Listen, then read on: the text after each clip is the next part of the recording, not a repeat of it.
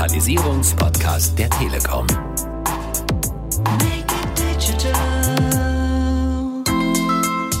Unsere Aufgabe gerade als HR-Bereich ist es aus meiner Sicht, den Umbau sozialverträglich zu machen und unseren Mitarbeitern Optionen anzubieten und sie mit auf die Reise zu nehmen. Der Mitarbeiter hat eine Verpflichtung, lernen zu wollen, sich auf die Veränderung einzustellen und wirklich lernen zu wollen. Digitalisierung einfach machen, der Podcast der Telekom zum Thema Digitalisierung. Schön, dass Sie wieder eingeschaltet haben. Ja, es geht uns darum, das Thema Digitalisierung zu erklären, ein bisschen anschaulicher zu machen. Und äh, in der vierten Staffel beschäftigen wir uns mit dem Thema digitaler Wandel. Digital Change ist das Fachwort. Und äh, heute haben wir uns in dem Themenkomplex einen Themenbereich rausgesucht, den man vielleicht gar nicht so ohne weiteres äh, im Blick hat, wenn es um das Thema Digitalisierung geht. Es geht um die Mitarbeiter, es geht um das Thema Personal, es geht um das, was man im Amtsdeutsch so schön Personalwesen nennt. Make it digital. Ja, ich hatte es angesprochen, wenn man über Digitalisierung nachdenkt, dann kommt vielen Menschen eine Maschine ins Gedächtnis, die vielleicht digitalisiert wird oder ein Prozess. Aber wenige denken an die Menschen, die in einem Unternehmen sind und die mit der Digitalisierung auch ähm, sich beschäftigen müssen, äh, bei denen sich sehr, sehr vieles verändert. Und darüber wollen wir sprechen mit äh, Michael Rubers. Er ist der SVP HR Planning, IT und Operations bei der Deutschen Telekom und zu uns ins Studio gekommen. Michael, schön, dass du da bist. Und äh, ja, vielleicht erklärst du uns erstmal, was der SVP HR Planning, IT und Operations bei der Telekom macht. Ja, gu gute Frage. Um was kümmere ich mich bei der Deutschen Telekom? Das ist einmal um die Planung. Wir haben 220.000 Leute bei uns. Uns interessiert natürlich, ganz stark in die Zukunft, wie viele Leute brauchen wir, wie viele Mitarbeiter brauchen wir in der Zukunft. Aber mindestens genauso spannend, und das ist vielleicht auch schon eine Überleitung zu unserem ähm, Gespräch, ist, welchen Skill, welches Know-how, welches Wissen brauchen unsere Leute in drei bis vier Jahren. Also die qualitative Personalplanung steht bei uns ganz oben auf der Agenda. Unter IT, Neudeutsch, Digitalisierung, also Digitalisierung der HR-Arbeit steht bei mir mit auf der Agenda. Und ähm, ja, unglaublich aber wahr, wir haben 192 HR-Produkte, die wir hier an den Mann und die Frau, unsere Mitarbeiter bringen. Und ähm, dieses Portfolio zu managen, in welche ähm, Produkte investieren wir, wo treiben sie den meisten Wert ähm, für die Deutsche Telekom, das ist unser drittes Steckenpferd. Ja, HR, HR, äh, für die, die sich im Personalbereich nicht so gut auskennen, steht für Human Relations und das ist eben das, was das Amtsdeutsch als Personalwesen bezeichnet. Ähm, ist natürlich eine große Veränderung im Moment. Äh, du hast es eben schon äh, angesprochen. Ähm, wie ist das denn eigentlich heutzutage, Menschen zu verpflichten? Früher hat man äh, die buchdicken Zeitungen gehabt, wo Zeitungsannoncen waren. Heutzutage, glaube ich, ähm, funktioniert das anders. Also zumindest habe ich den Eindruck, dass diese Personalanzeigen in Zeitungen deutlich weniger geworden sind. Was, was müsst ihr da ändern? Welche Veränderungen ergeben sich für euch? Ja, die, die Veränderungen ist natürlich einmal den Kanal, den man bespielt. Die Zeitungen tatsächlich, früher in der Süddeutschen Zeitung, ähm, war da die Stellenanzeige bestimmt 50, 60 Seiten lang. Das war eine goldene Zeitung. Es war eine goldene Zeitung für, für den Süddeutschen Verlag, genau. Ähm, ich bin ja auch schon ganz schön alt, habe den Internetboom mitgemacht. Und da haben wir wirklich jede Woche die Zeitungsannoncen geschalten, geschrieben und es war ein guter Kanal. Heute suchen wir natürlich darüber überhaupt nicht mehr. Ähm, wir suchen ähm, über die Online-Portale, Monster etc. Ähm, und versuchen dort zu publizieren. Wir versuchen aber natürlich auch unser Employer Branding über die sozialen äh, Medien ähm, zu, zu bespielen. Wir nutzen auch unsere Mitarbeiter als eigenen ähm, Vertriebskanal. Also wer kennt jemanden, den wir gerade suchen? Das ist ein exzellentes Thema und auch eine kleine Überleitung zu unserem Gespräch. Ähm, jeder von uns hat ja normalerweise ein LinkedIn, ein Xing-Profil ähm, platziert und die sind oft besser gepflegt übrigens als, als unsere Mitarbeiterprofile, ähm, die wir in-house in, in unseren Plattformen haben. Und ähm, da nutzen wir natürlich auch die Suchalgorithmen und suchen einfach selbst Mitarbeiter oder zukünftige Mitarbeiter am Markt. Also gerade das Thema Recruiting hat sich sehr, sehr stark verändert über die Digitalisierung. Wir sind jetzt sehr stark im Großkonzern ja. unterwegs. Die Telekom hat über 200.000 Mitarbeiter weltweit, über 100.000 in Deutschland. Ähm, Viele Mittelständler sagen sich, ist ja kein Wunder, ähm, dass, dass die Menschen dort beschäftigt, die haben eine große Personalabteilung, die haben viele, viele Menschen, die sich damit beschäftigen, vielleicht auch äh, entsprechende Budgets. Aber ich bin in einer 2, 3, 4, 5 Mann-Abteilung. Wir sind ein kleines Unternehmen, haben vielleicht 100, vielleicht sogar nur 20, vielleicht aber auch 5000 Mitarbeiter. Das ist ja eine ganz andere Dimension. Das kann man nicht vergleichen. Für uns spielt die Digitalisierung keine Rolle. Ist das eine Aussage, äh, die man bestätigen kann? Also das kann sicherlich eine Position sein von einem insbesondere einem kleineren Unternehmen. Da sind die Rahmenbedingungen sicherlich anders. Ähm, ich will es mal illustrieren. Ähm, wir haben für die reine administrativen Tätigkeiten, also einen Vertrag ausstellen, eine Versetzung machen, eine Gehaltserhöhung ausfüllen, sehr, sehr viel Mitarbeiter beschäftigt. Und ähm, gerade in diesem Bereich ähm, hilft uns Digitalisierung über Automatisierung, über Chatbots, über Frontend des Systems wesentlich effizienter zu werden. Das ist natürlich für ein Kleinunternehmen aus meiner Beobachtung quasi irrelevant. Der hat da eine Person, die das macht und es bringt natürlich überhaupt nichts, in eine Software zu investieren und dann 0,01 Prozent dieser, äh, dieses Mitarbeiters ähm, einzusparen. Also da ist es bestimmt anders. Ich glaube aber, dass die Digitalisierung trotzdem ähm, auch kleinen und Mittelständlern ähm, hilft und, und, auch eine Herausforderung ist. Wir haben schon das Thema Rekrutierung besprochen. Klar, äh, über persönliche Kontakte hilft es gerade bei einem kleinen Unternehmen auch immer wieder. Aber auch hier muss man, glaube ich, ähm, kann man ähm, soziale Medien äh, bespielen oder ähm, heute gibt es ausgezeichnete Cloud-Software für einen sehr kleinen Preis, wo ich meine Personalarbeit ähm, extrem professionalisieren kann. Also eine Historie von Mitarbeitern haben, kann Entwicklung von Mitarbeitern haben, kann, ich kann Skills erfassen von Mitarbeitern für einen sehr, sehr kleinen Preis. Ähm, und das ist eben der Vorteil auch der Digitalisierung oder von Cloud. Hier wird einmal was entwickelt und für N-Unternehmen ähm, für einen kleinen Mietpreis zur Verfügung gestellt. Ich glaube, das ist auch ein Thema, was viele beschäftigt. Ein Thema, was bei Digitalisierung immer mitschwingt und was auch gerne genommen wird, um Angst vor Digitalisierung zu machen, und das ist auch bei dir eben schon mitgeschwungen, ist das Thema Einsparen, Effizienzen. Machen wir uns am Ende des Tages selbst überflüssig durch die Digitalisierung, weil es eben Automaten und Roboter gibt, die unsere Arbeit übernehmen? Dieser Effekt der Digitalisierung, glaube ich, darf man auch nicht kleinreden. Ja, also man muss es entmystifizieren, aber es gibt viele Studien, welchen Effekt die Digitalisierung auf Arbeit hat. Und die einen sprechen über 30 Prozent, die anderen über 50 Prozent Einsparungen. Ähm, egal welche Zahl richtig ist. Ich glaube, dass A, ganz viele Jobs sich verändern und B, natürlich weniger, aber auch Aufgaben wegfallen. Das ist so. Und in der Personalarbeit wird es insbesondere die Personaladministration betreffen. Die wird automatisiert werden, wie ich es gesagt habe, über Frontends, Chatbots, über Workflow-Systeme. Ähm, da darf man sich auch nichts vormachen. Aber ich glaube, HR hat einen ganz, ganz großen Beitrag eben in der, digitalen, in der digitalen Transformation vom Unternehmen. Leadership verändert sich, Kultur verändert sich, Skills verändern sich. Ähm, und von daher bleibt der Mensch, glaube ich, im Mittelpunkt, aber die Aufgabe von HR, Human Relations oder vom, ich glaube, wir werden in zwei oder drei oder vier Jahren nicht mehr über Personalwesen sprechen, sondern wir müssen wirklich den Menschen den Mittelpunkt stellen. Die Aufgabe verändert sich stark. Unsere Aufgabe, gerade als HR-Bereich, ist es aus meiner Sicht, den Umbau tatsächlich sozialverträglich zu machen und unseren Mitarbeitern Optionen anzubieten und sie mit auf die Reise zu nehmen. Das bedingt natürlich eins, der Mitarbeiter hat eine Verpflichtung, lernen zu wollen, sich auf die Veränderung einzustellen, mental einzustellen und wirklich lernen zu wollen. Unsere Aufgabe ist es, Lernangebote zu machen, Kollegen mit auf die Reise zu nehmen, weil eins ist, das ist auch ähm, wirtschaftlich für uns sehr sinnvoll.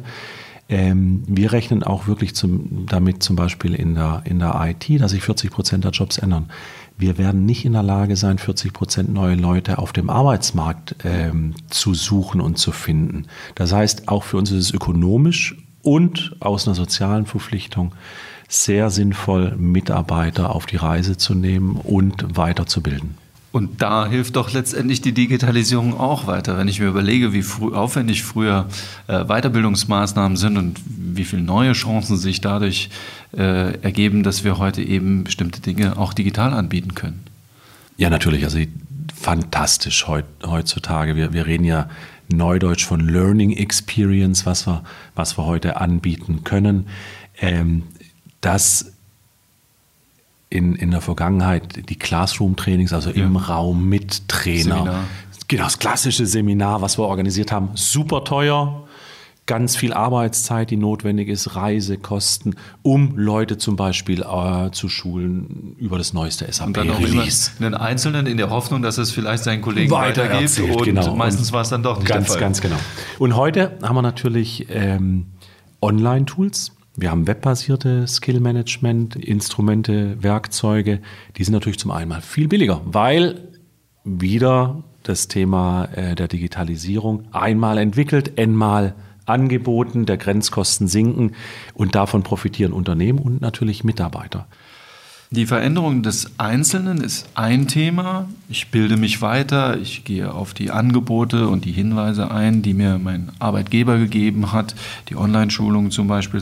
Äh, aber auf der anderen Seite habe ich auch die Mitarbeiterschaft als Ganzes. Die muss sich ja auch verändern.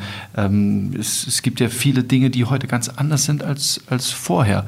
Was muss ein Personalbereich heutzutage tun, damit auch die Form der Zusammenarbeit sich weiterentwickelt? Ähm, das große Schlagwort, was wir heute hören in jeder Industrie, ist das Thema Agilisierung.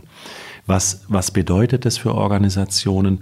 Das ist einmal eine ganz starke Ausrichtung am Kunden, ähm, den Kunden wirklich in den Vordergrund zu stellen. Das ist bei einer funktionalen Organisation sehr oft nicht so. Das zweite Thema ist, wirklich für die Produkte eine Ende-zu-Ende-Wertschöpfung sicherzustellen und eben nicht in Funktionen nur zu denken, sondern welche äh, Bestandteile, Punkte müssen zusammenkommen, um für den Kunden was Vernünftiges zu erstellen. Offenheit ist ein ganz, ganz wichtiges Thema. Und äh, was sich natürlich auch immer mehr durchsetzt, ist, dass eine Organisation kein mechanistisches Gebilde ist, sondern das Ort des Geschehens ist auf der operativen Ebene. Unser schönes Schlagwort, wie es vor Englischen ist, Empower to Perform, die Verantwortung dorthin zu legen, wo die Kompetenz auch ist. Und das ist oftmals nicht oben in der Hierarchie. Das mal ganz breit angefangen. Aber ähm, da würde ich gerne ja, einhaken. Gerne. Weil, ähm, und da ist es dann ganz egal, ob es der Großkonzern ja. oder äh, das äh, mittelständische Unternehmen oder auch ein ganz kleines äh, Unternehmen ist. Agiles Arbeiten äh, ist als Stichwort schon gefallen. Und da wird sich der eine oder andere sagen, wie soll das funktionieren? Ja, wir haben Kundenaufträge abzuarbeiten. Ähm, wir müssen zusehen, dass die Produktion auch weiterläuft.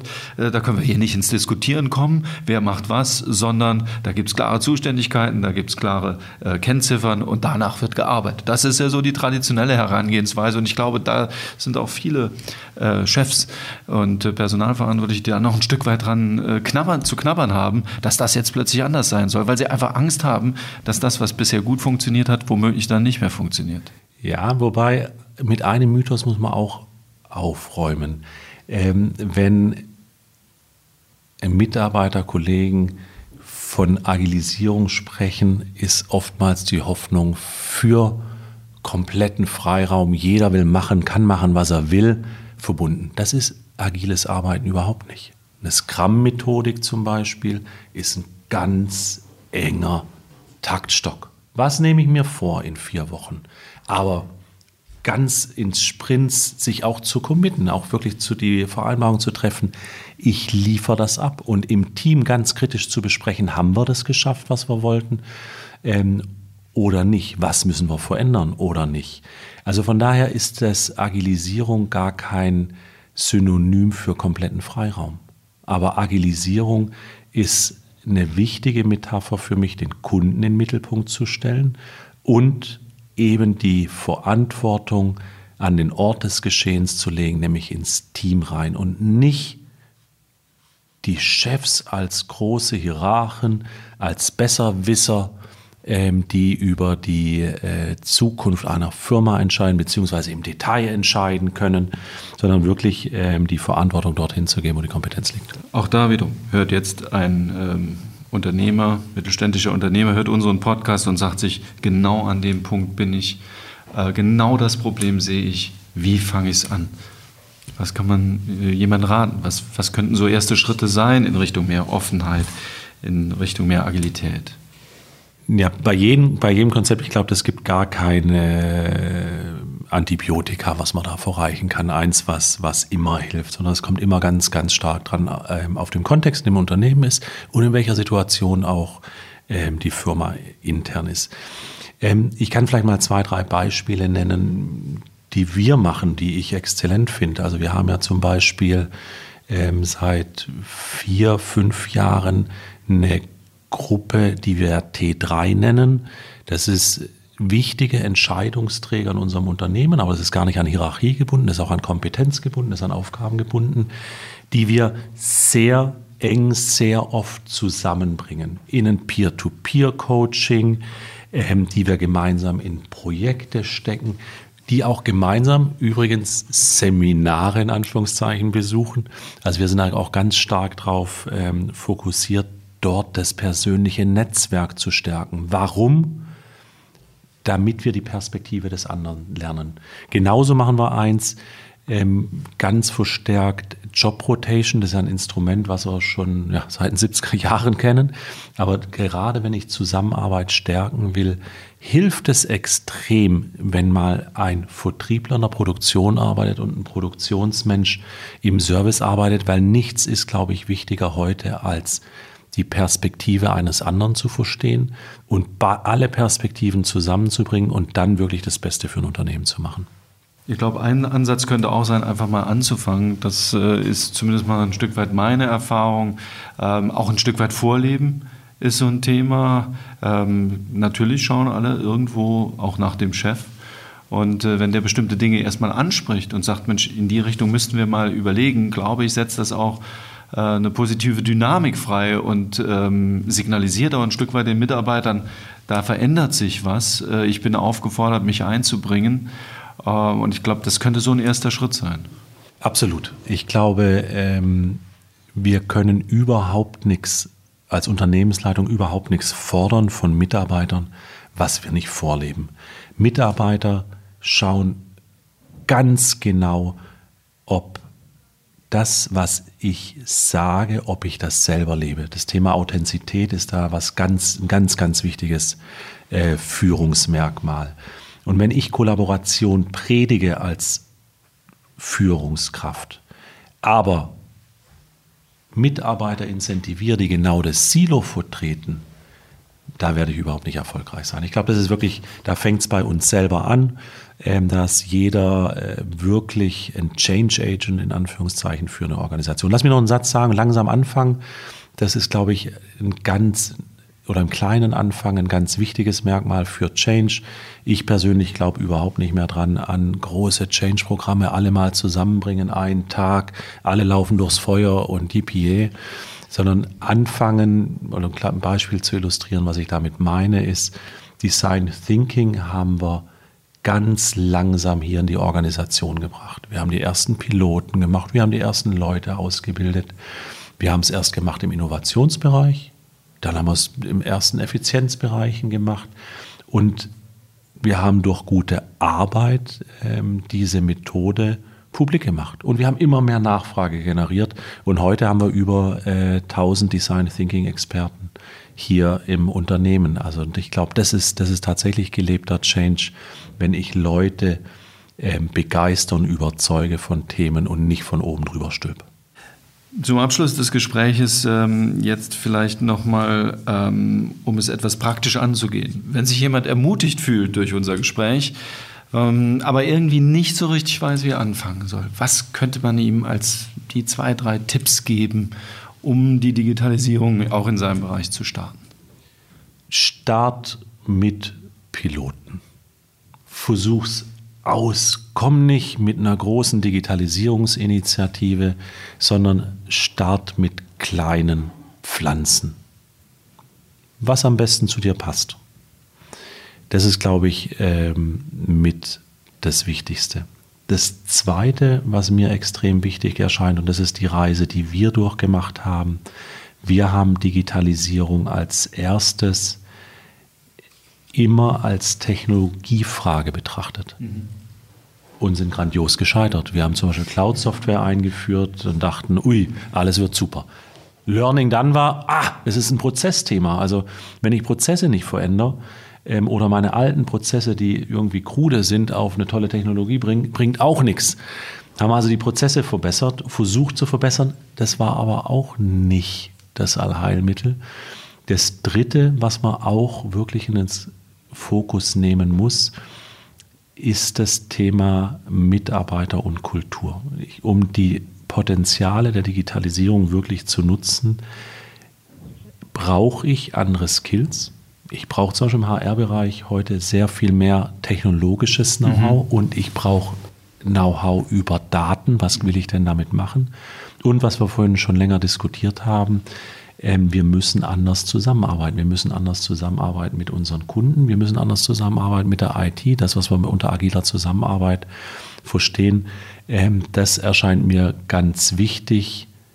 Betrachte Digitalisierung als Herausforderung von technischen Plattformen, von Prozessen und People gleichberechtigt. Das sind drei Ps, die man immer im Fokus haben muss. Dann wird das Thema erfolgreich. Prima. Besten Dank äh, für die sehr interessanten Ausführungen. Ähm, das war Michael Rubers äh, zum Thema ja, digitale Veränderung im Personalwesen. Das war unsere heutige Folge von Digitalisierung einfach machen, dem Podcast der Telekom zur Digitalisierung. Vielen Dank, Herr Michael, dass du da warst. Äh, vielen Dank, Lina Brinkschulte, für die redaktionelle Vorbereitung. Wir hören uns in zwei Wochen wieder. Und dann äh, geht es um die Digitalisierung von Kundenprozessen. Auch ein sehr spannendes Thema. Danke und auf bald. Digitalisierung. Einfach machen.